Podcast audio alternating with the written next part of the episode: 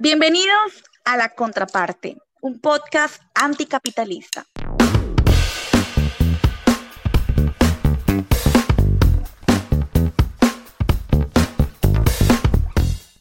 Recuerden que hasta ahora en La Contraparte hemos venido haciendo un recorrido eh, cronológico sobre los hechos que han rodeado la pandemia del coronavirus. Hoy queremos situarnos justamente durante la pandemia, en marzo, abril, mayo y todo lo que se ha desatado a raíz de ella. Especialmente en este tercer capítulo hablaremos de cómo la cuarentena conllevó la militarización de la vida diaria bajo el pretexto de control y cumplimiento de normas sanitarias, de cómo esos procesos de militarización han estado de la mano con la fascistización del país, en el caso colombiano, con el genocidio de líderes sociales y una guerra abierta contra el pueblo. hay una crisis de legitimidad del Estado ante las medidas evidentemente clasistas que se tomó para manejar la pandemia. Y finalmente, compañeras y compañeros, queremos preguntarles por las posibilidades que esta crisis social, económica y política desata para construir procesos de formación de conciencia de clase y de acción revolucionaria entre los explotados y oprimidos del mundo y cuál es el papel de las organizaciones políticas de izquierda revolucionaria en este sentido.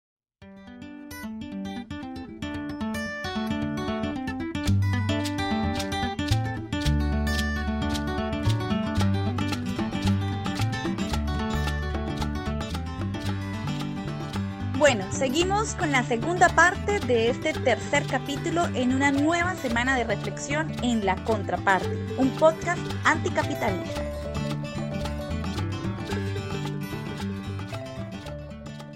Listo, bueno, vamos a continuar con la segunda pregunta que les tenemos para nuestro podcast de hoy. Recuerden que estamos hablando de la crisis social que agudizó la, la cuarentena, la pandemia del COVID-19.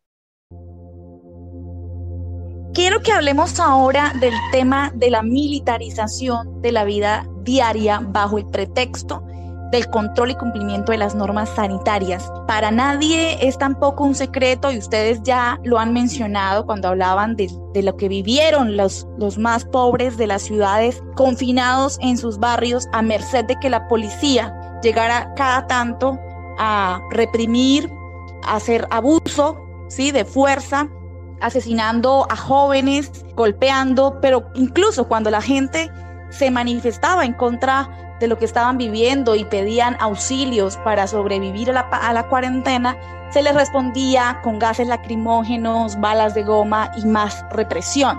Quiero que hablemos de eso, compañeros, y que lo miremos desde las dos ópticas, de la óptica del pueblo y de la óptica del Estado represor.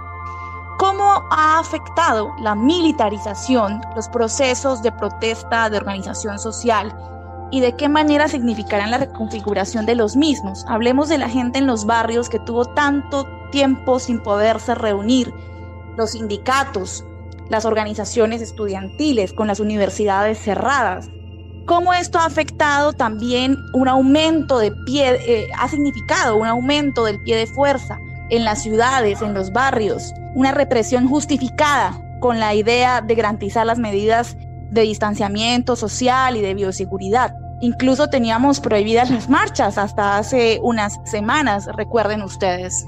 Pensemos eso cómo puede afectar los procesos políticos, sociales de la gente organizada, pero pensémoslo también cómo le ha facilitado la labor de represión al Estado, de vigilancia, de control y cómo ha permitido incluso que con el pueblo confinado sigan creciendo el número de líderes sociales asesinados y la persecución política. Comencemos, bueno, en el orden distinto a la vez pasada, comencemos por la última. Compañera Fernanda, sobre este punto. Bueno, lo que vemos es que en todos los países del mundo y a diferentes niveles la cuarentena aceleró la normalización del control de la vida diaria de la gente con la excusa de la pandemia en China, Inglaterra y en todos los países donde el control y la vigilancia están agudo, la gente pues tiene ahora que reportar constantemente su recorrido, los lugares que visitó, la IP que hizo para navegar por Internet, las personas con las que se reunió, entre otras. Todo esto pues implica que la rutina de la gente deje de ser un asunto privado y se vuelve una preocupación para las personas que están organizadas políticamente. Aquí en Colombia, por lo menos pues vimos que hubo varias restricciones en cuanto a lo político. Pues recordemos que aquí para marzo ya había incluso fecha de paro, ¿sí? para continuar toda, todas las movilizaciones y toda la actividad política que hubo el año pasado.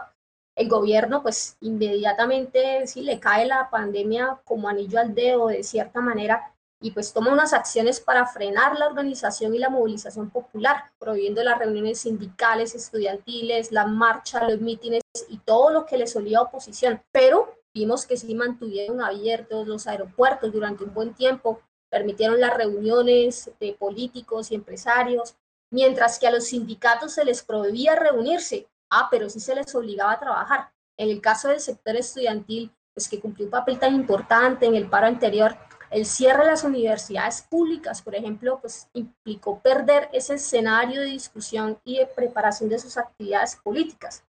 En este momento, ya seis meses después, podemos decir que los gobiernos sí se aprovecharon de la pandemia para neutralizar el ejercicio político de la izquierda en el país. Pero ojo porque en Colombia está pasando algo más grave que una simple militarización de los procesos políticos. Aquí se viene imponiendo desde hace muchos años un proceso de fascistización, ¿sí? Y sería bueno pues hablar un poquito más de eso ahorita más adelante. Hace un par de semanas vimos, por ejemplo, cómo la policía acabó con la vida de 13 personas en Bogotá. Eso fue una masacre en plena capital del país. Dejó más de 75 heridos con arma de fuego y cientos de personas golpeadas con armas contundentes. Y, vimos pues otra vez el descaro de, parte del gobierno, sí, decirlos que es que son unas cuantas manzanas podridas. Ah, pero a la siguiente semana también vimos que le inyectaron casi 6 mil millones al presupuesto del SMAT sí, el, escuadrón antimotines con los que ahogan aquí en Colombia la protesta social. Este hecho sorprendió, sí, a mucha gente porque estamos acostumbrados a escuchar esas cifras de la guerra contra el pueblo en zonas rurales, en pueblos alejados, donde el asesinato, el genocidio de, líderes, líderes, sociales, pues se elevaba a 200 solamente en este 2020. Pero para mucha gente, pues esto no era tan grave, pues porque eso pasaba por allá lejos está tan normalizada la guerra contra el pueblo que si no escuchamos los balazos ni vemos los muertos, pues eso ya no conmueve a un amplio sector de la sociedad. Y ahí vemos pues que los medios de desinformación masiva definitivamente han hecho su tarea de hacernos más digerible la intolerable realidad colombiana. Pero pues como la opresión también engendra resistencia, la gente se está sacudiendo, la gente se está levantando y la quema de casi 50 CAIs en Bogotá hace unas semanas pues nos demuestran que la gente no se está dejando poner la bota en la cara con las manos arriba. Pero bueno, si quieren luego hablamos más de eso, le doy la palabra a los demás. Sí, bueno, primero tenemos que tener en cuenta que Colombia es una sociedad altamente militarizada. Lo que hemos visto ahorita en la pandemia no es la militarización del espacio urbano, sino la remilitarización, porque en los años 80 y 90, una buena parte del conflicto, de hecho, es algo que se ha olvidado, se vivía en las ciudades. Medellín fue un centro de combates, que la operación Orión que hizo, que hicieron en la comuna 13 de Medellín fue en centro urbano. Aquí en la ciudad de Bogotá, en el gobierno Pastrana, también las FARC estaban en su Bolívar. Barranca Bermeja hasta el año 2000 estaba controlado por la insurgencia de ELN y tienen fuerte militarización por parte del Estado. Entonces estamos reviviendo eso, volviendo a viejas formas, porque el gobierno lo aprovechó. Como dije antes, el ejército no tiene ninguna potestad en la ciudad de Bogotá, ninguna, pero los pusieron a las calles de forma completamente ilegal. Y el Estado aprovechó eso de militarizar toda la vida cotidiana de la gente, de, acostumbrarnos a, a eso y tuvimos, pues no nosotros, pero por ejemplo, como la otra compañera Fernanda mencionó que había un paro convocado al principio de, de la pandemia. Uno de los problemas que hemos tenido es que la izquierda parlamentaria y la izquierda de la burocracia sindical no quería convocar a marchas ni protestas durante la pandemia, no quería confrontar al Estado, aunque en parte por miedo a propagar los contagios, pero los contagios estaban propagando de todas formas porque la gente iba a trabajar, subía el transmilenio como las latas de, de sardinas y no querían convocar. Y lo que ocurrió el 9 de septiembre, que toda esa tensión estalló y la gente salió a protestar y mataron a 13. Y el lunes pasado hubo protesta aquí en Bogotá. La policía dijo que no iban a permitir aglomeraciones de más de 50 personas, pero a fin de cuentas lo hicieron. La gente salió masivamente, pero esas marchas se hicieron al margen de la izquierda parlamentaria y al margen de la burocracia sindical la gente salió y protestó. Es algo que nunca debimos dejar de hacer durante la pandemia, pero el gobierno lo aprovechó y si uno piensa en varias de las medidas, el robo del erario para entregar, entregar billones a Luis Carlos Sarmiento y, y otros banqueros del país, eran medidas que en otro momento de pronto había provocado marchas y protestas y en la pandemia eso no se hizo en parte por miedo y por otra parte por una falta de liderazgo eh, por parte de la, de, la, izquierda parlamentaria y la burocracia sindical, dirigentes que el año pasado, durante el paro, en noviembre, vimos que esos sectores estaban marginalizados cada vez más, que los jóvenes están protestando, saliendo a protestar por fuera de las estructuras tradicionales ya de protesta y eso sí que es buena señal. Toca ver si eso sigue más adelante. Pero el gobierno, una de las cosas interesantes de Colombia, como en otras partes del mundo, han tenido que aprobar leyes especiales y cambios sustanciales para facilitar ciertas cosas para la policía. Aquí no. Aquí se pudo militarizar todo sin mayores problemas eh, legales y legislativos porque Colombia es un país militarizado, es un país que está pensado en la represión. Y cuando vemos la masacre aquí en Bogotá, esa es la clase de masacre en otro país hace caer no solo el jefe de policía, el ministro de defensa, hasta un presidente. Y aquí no, porque siempre hemos estado en guerra. Entonces, lo que ha hecho la pandemia frente a la militarización es volver a la ciudad el espectro, el fantasma del ejército en las calles y también señalar a mucha gente de que esta es nuestra realidad. Y como dijo la otra compañera, así que está lejos en el campo, ya no lo vemos en la ciudad y lo estamos viendo, pero esta es nuestra realidad. Eso no es ni de lejos tiene derecho a llamarse un país democrático. No solo por los asesinatos y las masacres, sino por la forma y la facilidad con que vemos que aquí no hace falta ningún cambio de nada para militarizar toda una ciudad o todo un país y confinar a la gente en sus casas. Y si se acuerdan, y con eso termino, en el paro del año pasado se declaró un toque de queda que la gente aquí en Bogotá ignoró por completo. Hasta en el barrio del presidente, Cedritos, que es un barrio de gente de plata, salieron todos a protestar, a romper el toque de queda. Aquí pudieron enseñar el toque de queda ya con el miedo del virus. Bueno, compañera, muchas gracias. Lina, cómo el gobierno, si nos puedes quizá hablar del caso ecuatoriano, cómo el gobierno utilizó la, la excusa de la, de la cuarentena para aumentar el pie de fuerza, aumentar el control militar en las ciudades y en el campo, y cómo esto perjudicó en la medida pues que tú conozcas a los procesos organizativos sociales. Eh, sí, el caso de Ecuador eh, me referiré, pero quisiera poner un, punto, dos puntos importantes para nosotros en esta cuestión. Eh, lo uno que se engancha con la primera parte que se habló sobre la crisis económica global del sistema capitalista, lo cual evidentemente va a generar o estuvo generando, recordemos ya en el año 2019, final, hace un año atrás, prácticamente en octubre, estuvo generando una serie de protestas sociales, porque evidentemente la profundización de la crisis del sistema capitalista imperialista va a tener la reacción popular.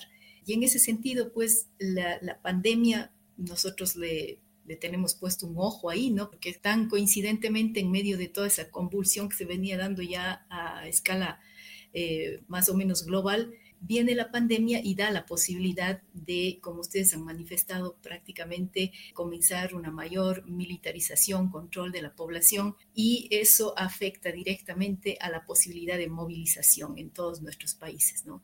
Y, y lo otro es que no solamente es la cuestión de la militarización, que sí es uno de los puntos importantes, pero lo otro es la posibilidad de este confinamiento a nivel global, es decir, de este autoencarcelamiento que se ha dado de la población, cosa que es totalmente sui generis, esta forma, esta nueva forma de control. Y en esta nueva forma de control eh, han jugado un papel fundamental los medios de comunicación, porque han sido los medios de, comunicación a través de los cuales pues se ha podido eh, encauzar a la población, se ha podido manipularla eh, ideológicamente para que en principio se encierre en sus casas, ¿no? Al menos la, parte de la población que podía hacerlo, como lo, habíamos manifestado. Pero esto es muy importante porque seguramente como la crisis del capitalismo se seguirá profundizando, este tipo de manipulación global que ha alcanzado el sistema a través de los medios de desinformación, de los medios de llamados de comunicación, va a ser una de las formas que posiblemente se vendrán implementando, ¿no? Ahora, por ejemplo, estamos viendo que frente a un nuevo rebrote que hay, eh, por ejemplo, en España eh, y en otros países del Asia a nivel eh, del COVID-19, se está optando por hacer los confinamientos por sectores y en ese sentido se está viendo como por ejemplo en barrios pobres en España se está obligando nuevamente a la gente a confinarse, lo que no sucede en otros barrios ya de clase rica, de clase media alta también, que las medidas no van a ser tan restrictivas. Entonces, esa es una, una de las partes. Ahora, lo que tiene que ver con la militarización, es muy importante, ¿no es cierto?, esta situación de que todos nuestros gobiernos, incluido el gobierno de Ecuador, están en este momento dando un mayor presupuesto a las fuerzas represivas, el ejército, la policía, están impidiendo que la gente proteste de todas las maneras. En el caso de nuestra organización, el bloque proletario, se ha estado movilizando durante prácticamente todo el tiempo de la pandemia y ahora también, y es la única organización en Ecuador que se ha mantenido movilizada. Es una organización relativamente nueva, por lo tanto todavía su, su rango, digamos, de movilización no es tan grande, pero sin embargo ha dado la posibilidad de que sectores importantes de este momento de obreros que están siendo despedidos, etcétera, puedan tener un, un mecanismo de visibilizar esta situación. Sin embargo, eso ha significado eh, situaciones de persecución a ciertos compañeros, eh, seguimientos que están haciendo la policía, eh, investigaciones a varias personas de nuestra organización. Entonces, evidentemente se va viendo toda esta eh, cuestión de la militarización, en donde van a poner, eh, en donde van a poner todo el énfasis porque eh, eso les ha permitido, por otro lado, como había manifestado antes, poner estas medidas y económicas, sobre todo frente a un mayor endeudamiento, por ejemplo, que tenemos acá en el caso de Ecuador y quizá más adelante podemos hablar. Muchas gracias, compañera Lina. Bueno, hemos estado hablando de la represión de los estados y que la cuarentena casi que se convirtió en la excusa perfecta para aumentar el pie de fuerza y para legitimar y naturalizar el control permanente sobre la población específicamente la población, bueno, de trabajadores, de trabajadoras, los barrios populares, porque evidentemente también el control tiene, como hemos venido diciendo, un carácter de clase. Hay algunos autores que hablan eh, de que esta crisis también ha potencializado un fenómeno que se venía presentando, que era el debilitamiento de los estados-nación como figuras políticas.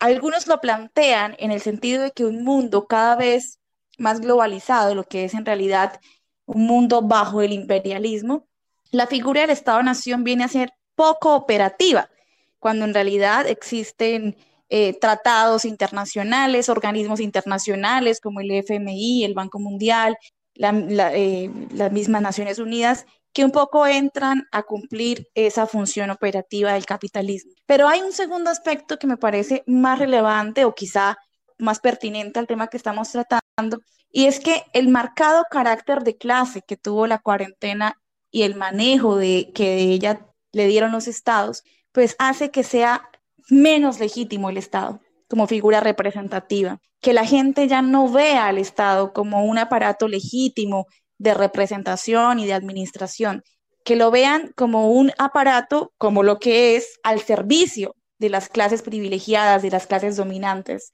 se, vio muy evidenciado cuando eh, el gobierno de Duque quiso lanzar un salvavidas multimillonario a la empresa Avianca, pero se negaba insistentemente a garantizar una renta básica que permitiera la supervivencia a millones de familias en el país. ¿Ustedes creen en verdad que el manejo de la pandemia, lo que ustedes dicen, y la crisis social y económica que esto ha llevado, hagan que nuestros estados entren en crisis y ya no sean igual de legítimos para las masas movilizadas, empobrecidas, eh, agitadas con esta situación? ¿Cómo ven ustedes ahí la, la, figura del Estado? Estamos en una crisis política del Estado en este momento en estos países.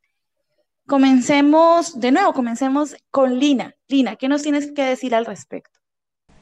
Bueno, en este punto creo que es importante señalar que si bien hay un descontento a nivel general, sobre todo de la forma como los gobiernos han afrontado la pandemia, eh, también eh, los gobiernos y los estados pues tienen esta manera de eh, recuperar, digamos, em, la confianza, si se quiere, de la gente, sobre todo a través de los procesos electorales. Es un poco lo que estamos viviendo ahora en Ecuador, es decir, cómo toda la situación de esta crisis eh, sanitaria y económica está siendo direccionada hacia la búsqueda de un recambio en el gobierno en las próximas elecciones de febrero del, año que viene.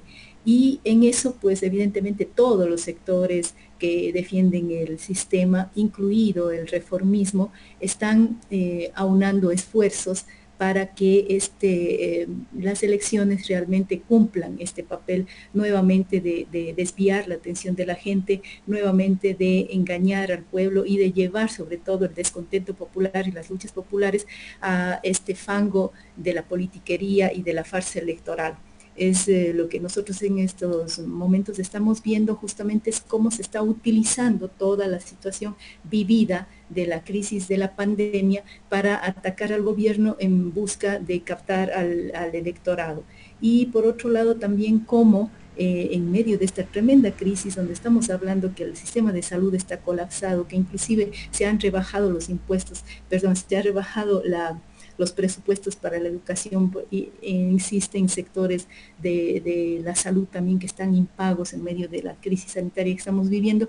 Eh, por otro lado, se va a gastar más de 100 millones de dólares en este nuevo eh, circo electoral que el gobierno está eh, preparando para el próximo año. Entonces, yo creo que es el Estado primero partiendo de lo que dijimos anteriormente, más bien se está fortaleciendo por el lado de eh, ser eh, este aparato de represión, es decir, cuando se está viendo cómo se refuerza toda la parte eh, operativa de las Fuerzas Armadas, estamos hablando más bien de un fortalecimiento del Estado para que cumpla ese papel de represión y por otro lado, todo está también la parte política, ideológica, para fortalecer al Estado a través fundamentalmente de los procesos electorales. Listo, te entiendo entonces que tú dices que se fortalece más como, como, como órgano, como institución, sale fortalecida con su aparato militar, fiscal, y que el tema de la crisis de representatividad, de popularidad, pues lo resuelve con elecciones, tiene como los mecanismos para resolverlo, para volver a tener como lavarse la cara y volver a parecer democrático y legítimo. Eh, eh, tu opinión al respecto, ¿está, ¿sale afectado o sale fortalecido el Estado como institución ante el manejo de la crisis? El Estado, em, en términos de su capacidad represiva, pues sí, estoy de acuerdo, sale fortalecido. Pero en términos de su legitimidad social, eso es obvio que no, pues por lo menos aquí en Colombia y la masacre en Bogotá no ayuda en ese sentido. Sin embargo, lo que vemos en medio de esa crisis es la importancia del Estado en contra de los argumentos de los neoliberales. Vemos que necesitamos un sistema público de salud manejado por el Estado. Vemos que el Estado es quien puede responder ante las necesidades de hambre. Que lo hago no es otra cosa, pero sabemos que el mercado la llamada mano invisible del mercado no puede resolver esos problemas. Inclusive en Europa también hasta gobiernos derechistas como Macron en Francia han visto la necesidad de fortalecer algunas cosas, no solo lo represivo, inclusive hablar de una necesidad de soberanía eh, médica, porque la mayor parte de los antibióticos se producen en apenas dos países en el mundo, la India y Tailandia. Los herramientas para los médicos, muchos están eh, también en la China. El oxígeno que necesitamos para los ventiladores, Francia antes fabricaba todo eso y la empresa era rentable, pero decidió que sería mucho más rentable hacer eso en la China y ahorita en medio de la crisis de salud uno tiene que importar eso desde lejos. Entonces el debate frente a la importancia del Estado y la necesidad de fortalecer eh, los aspectos sociales del Estado creo que ganó terreno. Eh, pero los mismos estados han perdido cierta legitimidad porque primero la economía, primero la ganancia y no la gente. Y eso estamos viendo en muchas partes, incluyendo ya en Gran Bretaña, un imperio decadente que tiene una tasa bastante alta de, de contagio, que ya no publica cifras sobre los casos activos eh, y cuyas medidas de confinamiento tienen ese carácter de clase. Entonces los ricos cuando van a cazar salen en grupos grandes y no hay problema.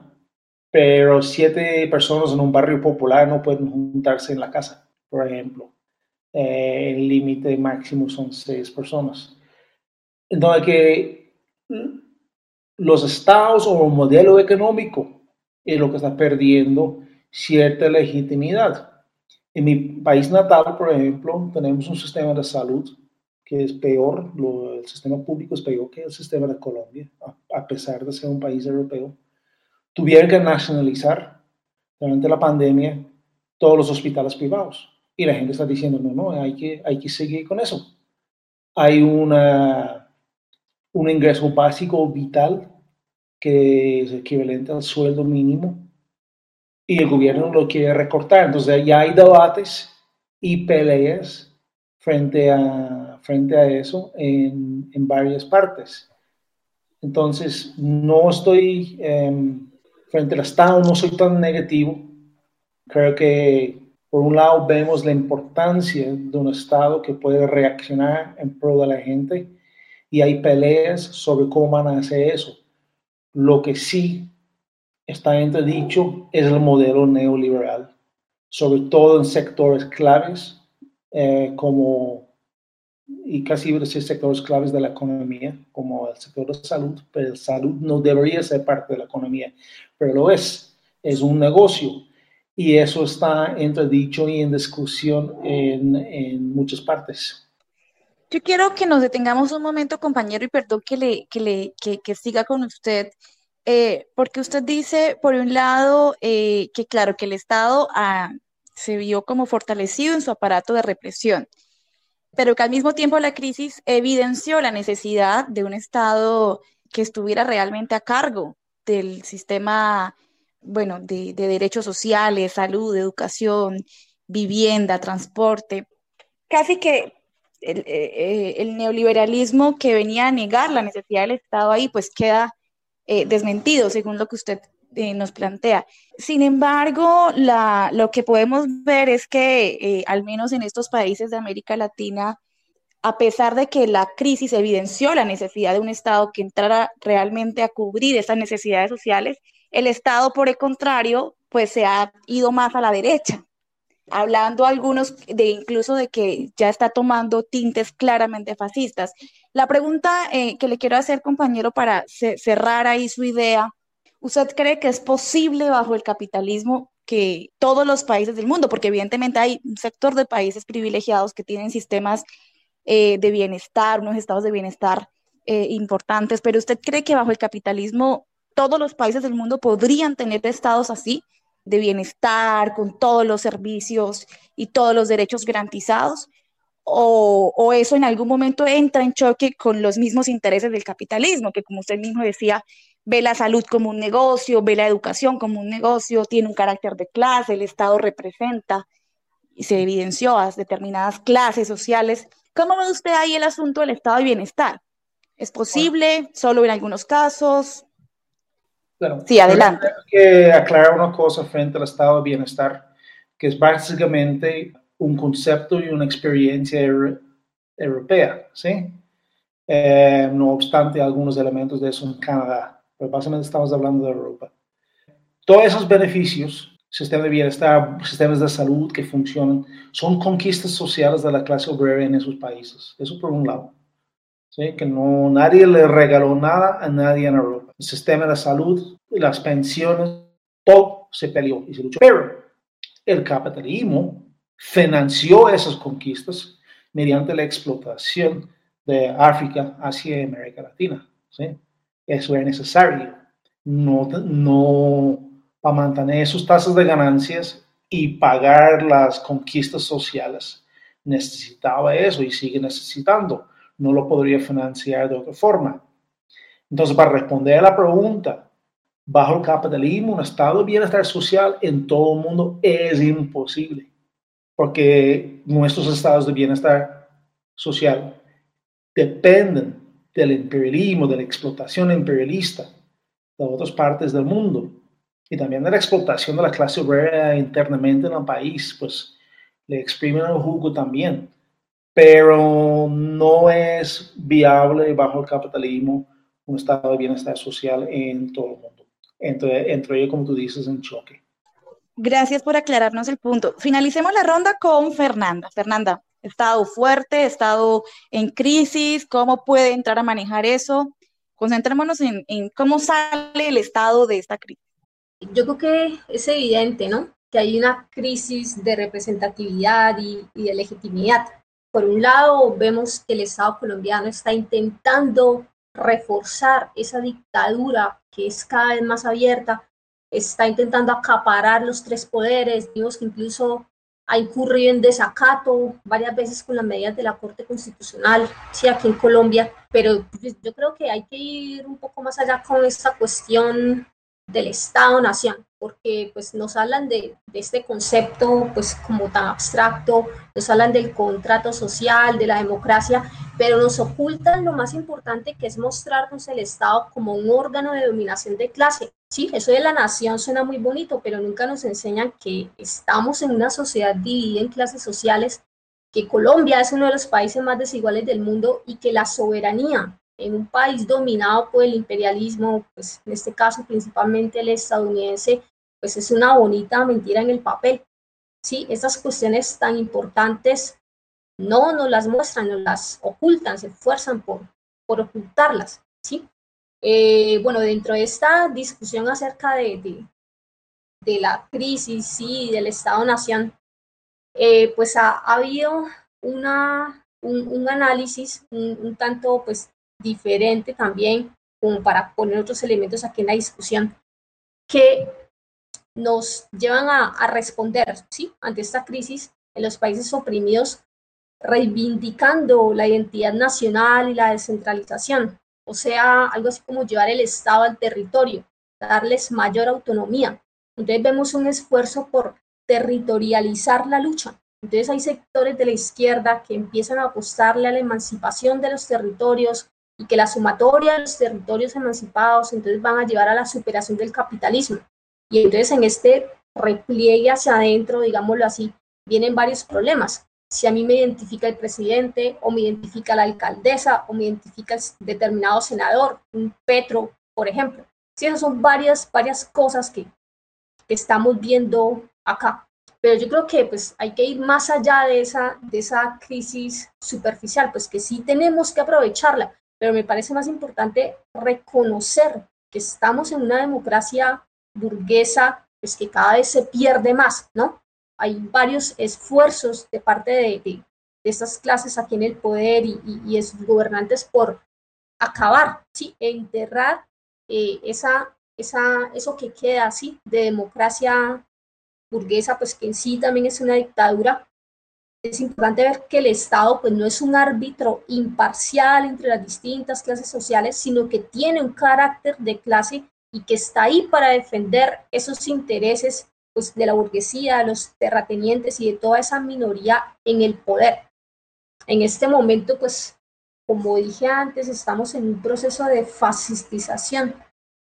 Eh, no es solamente de pronto una militarización, sí, una, una, esa crisis de legitimidad o representatividad, sino hay unos cambios importantes en todo el mundo. Sí hay un corrimiento a la derecha del espectro político y en países acá como Colombia, pues vemos que, que, están respondiendo, ¿sí? Con una guerra no declarada contra el pueblo y que están haciendo grandes esfuerzos por, por sí, concretar ese proyecto fascista. Entonces, no sé si de pronto hablamos un poquito más de eso ahorita, que me parece un tema importante porque no es solamente en Colombia, sino en toda Latinoamérica. Los demás participantes están de acuerdo, sí, con llamarlo un proceso de, de fascistización. O sea, si es correcto llamarlo así, por qué sí o por qué no.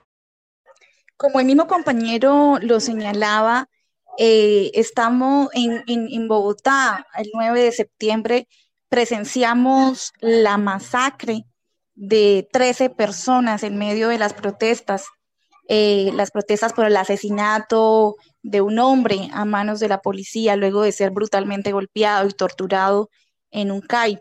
La policía salió a reprimir, pero como tinte innovador, digamos, salió a reprimir con armas de fuego.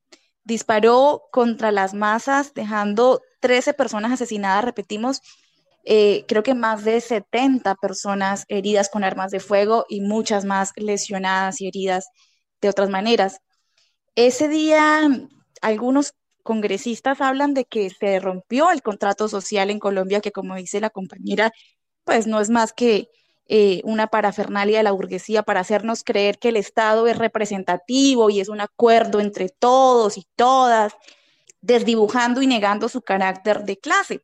¿Qué pasó en Colombia ese día? Y, quiero que lo pensemos de esa manera como lo propone la compañera. ¿Se puede hablar de una dictadura fascista en Colombia? ¿Cuáles son los rasgos fascistas que encontramos en, un gobierno que arremete contra la población con, disparos y con armas de fuego y que además eso ha venido pasando en las zonas rurales, ¿no? Sabemos de masacres, eh, sigue el asesinato de líderes sociales, de personas que vienen liderando procesos reivindicativos, de reclamo en diferentes áreas de la vida. Podemos hablar de fascismo en Colombia, hay elementos fascistas en el Estado colombiano. Comencemos con Gerald. Pues sí, hay elementos fascistas, eh, pero no son, no son nuevos, son de vieja data. Que hay un autoritarismo en el discurso político en Colombia, de, de la misma presidencia, desde el Congreso y donde una cosa muy común aquí es estigmatiza a cualquier opositor con sede de la guerrilla, si desea un infiltrado, no existe en el espacio público, en el discurso público, no existe derecho a la oposición, realmente, que el que es opositor es automáticamente un insurgente. Y eso no es porque sea cierto, y aunque fuera cierto, yo no lo vería tan problemático, pero eh, no es que sea cierto que todo opositor es de la insurgencia, pero es un intento de decir que aquí no se puede discutir ciertos temas. Y eso siempre ha sido aquí. Hay elementos, hay temas que son vedados. Por ejemplo, la izquierda en Colombia eh, ¿Cuántas veces menciona la palabra socialismo? Y la respuesta es casi nunca. Hablamos aquí de justicia social, que es un concepto de la Iglesia Católica, parte de su trabajo anticomunista, de hecho, del siglo XIX. No hablamos de socialismo. Hay todo un sinfín de temas que buscamos eufemismos para hablar de, del país. Entonces, eso es un elemento fascista. Cuando tú tienes que cortar tu forma de hablar cambiar la terminología que uno usa. Eso por un lado. Y por otro lado, como lo que hemos dicho, que la forma de movilizar a los militares en, este, en esta coyuntura también es de corte fascista. Tenemos, por ejemplo, Eh, yo hice referencia a la marcha de los estudiantes el lunes que dijeron que no iban a permitir aglomeraciones de más de 50 personas. ¿Quién anunció esto? El general de la policía. No lo anunció el presidente, ¿no? Y lo que tenemos en, en este momento, y hay una característica del gobierno de Duque, que los gremios anuncian las políticas económicas, no el gobierno. Uno ve muchas eh, iniciativas del gobierno donde son los gremios que los anuncian o se pronuncian sobre el tema de los medios y las medidas de seguridad que si en últimas instancias en una democracia está bien en manos del presidente y el Congreso, los van anunciando los militares y la policía. Entonces, em, tenemos, tenemos esos elementos, ¿sí? Y que la gente acepta hasta cierto punto la militarización de su sociedad, aunque también no quiero ser tan negativo. Yo acompañé tomando fotos uno de los tropeles el viernes 11 y pasamos por un barrio aquí en Bogotá del Parque Bavaria, que es una zona de gente de mucha plata y la gente salir de sus balcones no a regañar a los estudiantes, sino a regañar a la policía gritándoles cerdos asesinos. ¿Sí? Entonces hay elementos de represión que son muy obvios, pero también que hay un cuestionamiento, o empieza a haber un cuestionamiento eh, frente a eso. Uno de los problemas que veo que, aunque sea, algunos políticos han hablado de, de que existe una dictadura en Colombia. Es más bien una, lo que Eduardo Galeano describía como una democradura. O sea, es una dictadura con todas las facetas de una democracia. Aquí hay elecciones, aquí hay una prensa, aquí votamos cada cuatro años, etcétera, etcétera. Eh, pero es en realidad un régimen dictatorial. Esto es uno de los países donde más se mata a sindicalistas, donde más se mata a periodistas a nivel mundial. ¿Sí? Es un país donde, han, donde se ha asesinado, se hizo un genocidio contra la Unión Patriótica, contra la organización política a luchar, y se siguen asesinando a dirigentes sociales a diestra y siniestra en el país, y aquí no pasa nada. Esos son elementos de una dictadura un régimen de corte fascista. Pero como digo, no es nuevo y tampoco comenzó con Uribe. Que Uribe no fue quien dio la orden de tomar el Palacio de Justicia y desaparecer de toda esa gente. Ni en ese entonces era un político regional en Antioquia. Uribe no fue el que hizo la masacre de Trujillo.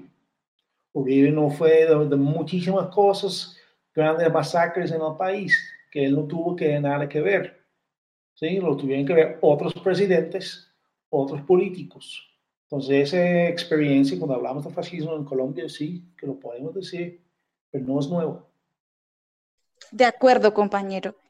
Hablamos de que hay elementos de corte fascista en el Estado colombiano y que se han agudizado y sofisticado con la pandemia. Lina, esta situación quizá no sea solamente en Colombia, quizá en Colombia se vea con, mayor crudeza por la tradición de violencia represiva estatal que tenemos, como explicaba el compañero, pero seguramente encontramos elementos así desde el gobierno de Trump hasta el gobierno de Bolsonaro, pasando, por ejemplo, por el caso boliviano. No sé qué nos puedas contar del caso ecuatoriano.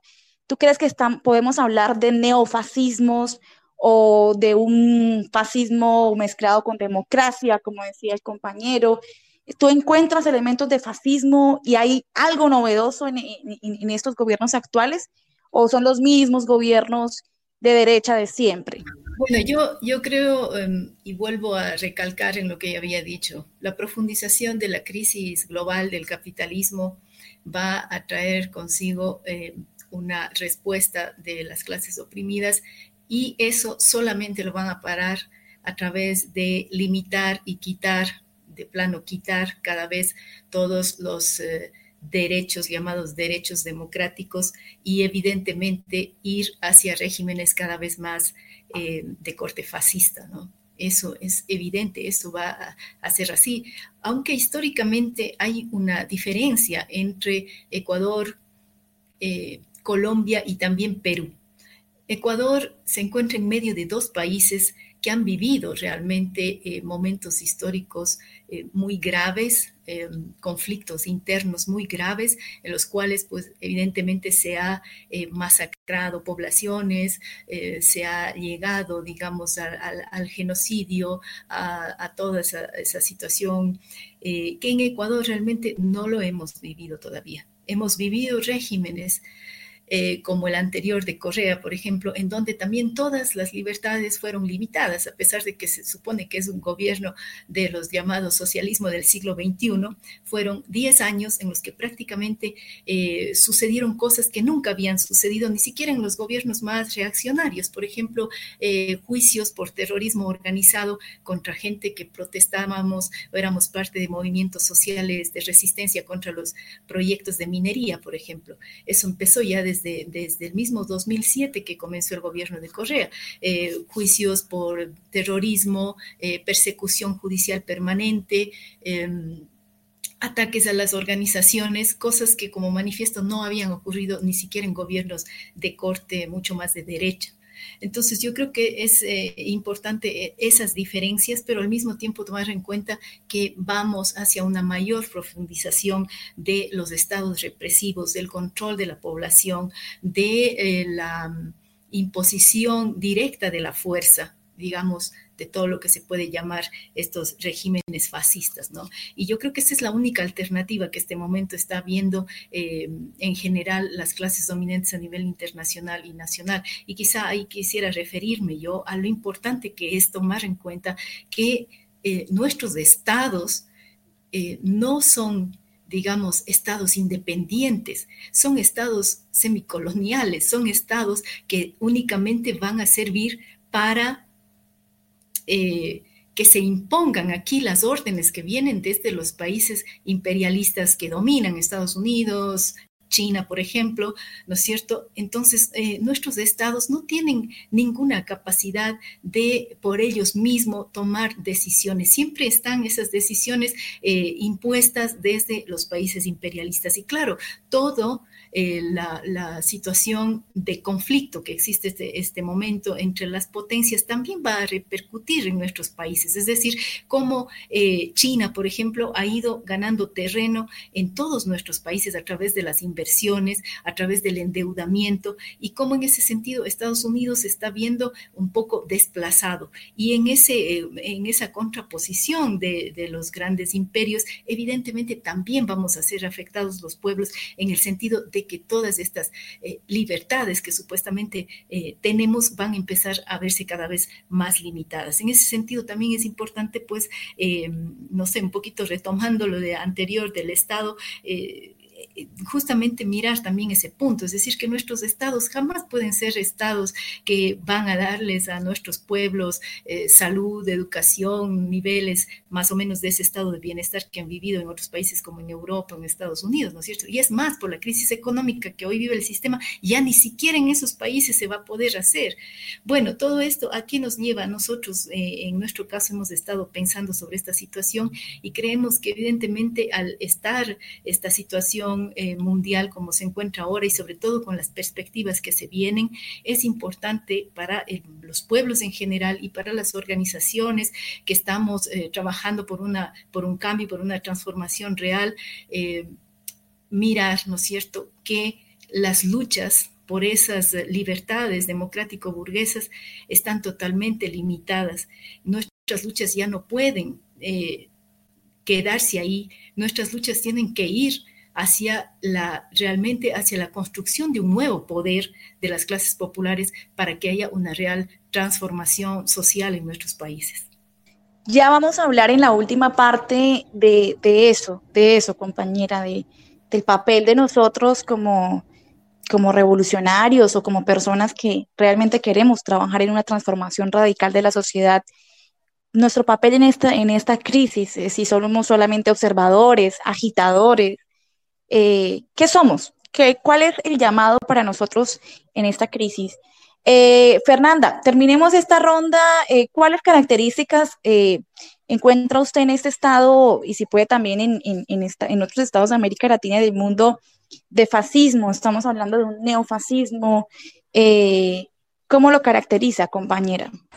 Bueno, pues es importante entender que cuando el capitalismo está en crisis, se pueden producir dos cosas, un levantamiento popular o formas de gobierno más autoritarias como el fascismo precisamente. Y aquí, pues a lo largo de, de la discusión hemos estado hablando que efectivamente estamos en medio de una crisis del capitalismo. Entonces, aquí el, el, fascismo nos lo han enseñado a ver pues como algo que ya está muerto, sí, como algo que ya no existe, eso, esa vaina pues quedó enterrada en el pasado y aquí el único fantasma que puede volver del pasado a asustarnos es el comunismo, sí o no, y vemos que que han montado pues eh, eh, ese, ese discursito en, en, Brasil, en Colombia, muy fuerte, en Estados Unidos, y me imagino aquí que pues que los países acá de, de, los invitados también. Entonces, eh, pues yo quisiera aquí hablar de cinco características importantes que podemos ponerle ahí al, al, fascismo que estamos viendo en este momento para que los oyentes tengan un poquito más clara esta cuestión. El fascismo es ultranacionalista, por ejemplo. Entonces vemos que el fascismo adopta el nacionalismo y lo potencia al máximo, sobre todo cuando necesitan lanzar guerras de agresión, como la que está ahí eh, Colombia contra Venezuela. Ahí Colombia pues ejerciendo su papel de, de perro de guerra, ¿no? Como dicen, perro de caza para Estados Unidos nos dicen también que en ese mismo carácter ultranacionalista, ellos pues juegan con la legalidad y la ilegalidad todas las veces que les convenga. Eh, por eso vemos pues todas esas medidas para prohibir la protesta social. Nos dicen también que reclaman medidas de excepción para combatir a los enemigos de la nación que se inventen en un momento dado. Y pues despliega toda la violencia para desarticular la resistencia y la revolución. Por eso estas eh, medidas de excepción que le ha, dado la pandemia y pues de, las que se ha agarrado fuertemente el, gobierno, por lo menos aquí en Colombia, pues por eso digo que les ha venido como anillo al dedo todas estas condiciones de la pandemia. Otra característica importante también del fascismo es que es contrarrevolucionario y el fascismo es la contrarrevolución en el sentido más radical de la palabra. Es el último recurso del sistema para aplastar por la fuerza, aniquilar y eliminar a quienes busquen destruirlo y superarlo. Entonces vemos que hace parte de esto ese maniqueísmo que lo vemos bastante en Uribe, por ejemplo, cuando pues de diferente manera nos dice que es que el que no está conmigo está contra mí y cualquiera que no se adhiera pues a la posición de ellos se convierte en sospechoso y tendrá que demostrar que no es culpable. Aquí se pierde ese principio de la presunción de inocencia y nos dicen que el que nada debe, nada teme. Y por eso, pues, uno no puede oponerse a la vigilancia, a los torniquetes, a las requisas, a los allanamientos que han estado haciendo por todo el país y a todas esas prácticas pues, que nos han normalizado. Pero el fascismo no solamente es contrarrevolucionario, particularmente es anticomunista. Y pues yo creo que, que todos aquí tenemos claro, sí, eh, no, todos los días, por lo menos en, las noticias, escuchamos algún dardo contra el comunismo, alguna tergiversación y ese miedo que nos meten todo el tiempo al comunismo. Y la gente le teme al comunismo y ni siquiera sabe qué es. Otra característica del fascismo es que es antiliberal. Entonces vemos que el fascismo desacredita el parlamentismo, los viejos partidos políticos, que los muestra como incapaces de reaccionar a la crisis y propone un centralismo que busca limitar las libertades individuales. Eh, también el fascismo tiene una característica importante que es la demagogia y el populismo. Ellos usan todas las formas de lucha, juegan con la independencia incluso aparente de ciertas instituciones crean chivos expiatorios, o sea, que los culpables son la guerrilla, los vándalos, los venezolanos, sí, eh, hay muchos ejemplos de eso. Aplican la técnica de la zanahoria y el garrote. Eh, hay un uso también bastante eh, claro de la irracionalidad. ¿sí? Entonces, por eso últimamente vemos que ellos nos mienten en la cara, nos hacen dudar incluso de lo que estamos viendo. Entonces, nos dicen que, por ejemplo, eh, lo que pasó con Juliana eh, en una carretera de Colombia, nos dijeron que no la mató el ejército, nos dijeron que la bala rebotó en el asfalto y mató a Juliana. Nos dicen que la policía no mató a Javier Ordóñez, que él se mató en el CAI. ¿Sí? Nos dicen que no fueron policías los que mataron a los manifestantes. Nos dicen que fueron manifestantes disfrazados de policía los que estaban tirando bala. Y pues una serie de, de, cosas, como les digo, son esas cinco características aquí, pues las que resaltan dentro, de, eh, dentro del fascismo y eso lo podemos corroborar aquí en la práctica. Listo, compañera. Bueno, nos fuimos un poquito de largo ahí, pero la idea de la compañera era como, eh, bueno, describir cuáles son las características del fascismo que ella encuentra claramente expresadas en el gobierno colombiano en este momento.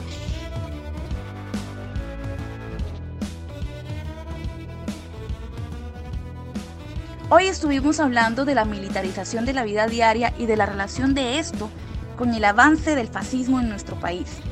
Evaluamos si esto es expresión del debilitamiento de las instituciones del Estado y de la crisis del capitalismo. Hasta aquí la segunda parte de nuestro tercer capítulo de la contraparte. La siguiente semana hablaremos de cómo afectó la cuarentena a nada más ni nada menos que la mitad de la humanidad, a las mujeres. Y cerraremos con un tema de suma importancia, el papel de la izquierda revolucionaria ante la crisis del capitalismo y el fascismo. Nos oímos la próxima semana.